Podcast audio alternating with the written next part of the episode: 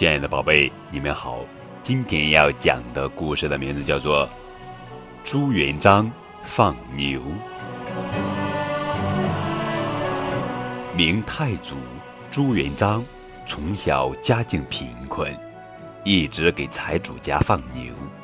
他生性开朗活泼，和小牧童们关系很好。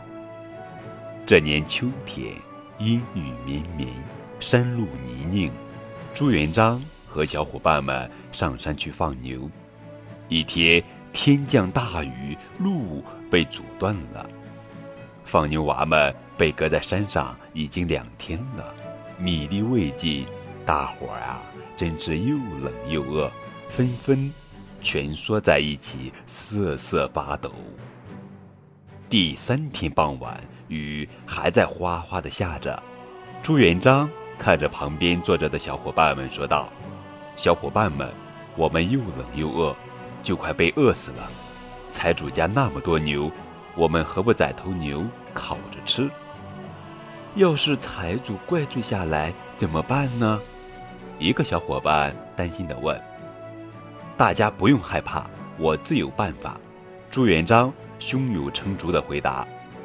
朱元璋把他的办法和小伙伴们一说。小伙伴们听了，纷纷拍手赞成。他们一起动手，把一头小牛杀了烤着吃。放牛娃们饿了好几天，这一顿吃的特别香。不一会儿，大伙儿就把一头小牛吃完了。这时，只见朱元璋割下牛尾巴，插在岩石缝里。后来，财主找上山来，朱元璋大声叫道。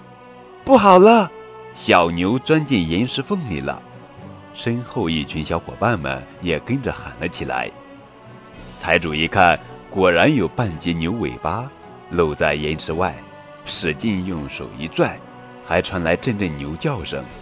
财主见没办法，也就不再计较。其实，阵阵的牛叫声是一个放牛娃躲在岩石后面学的。好了。这就是朱元璋放牛一个机智和勇敢的故事。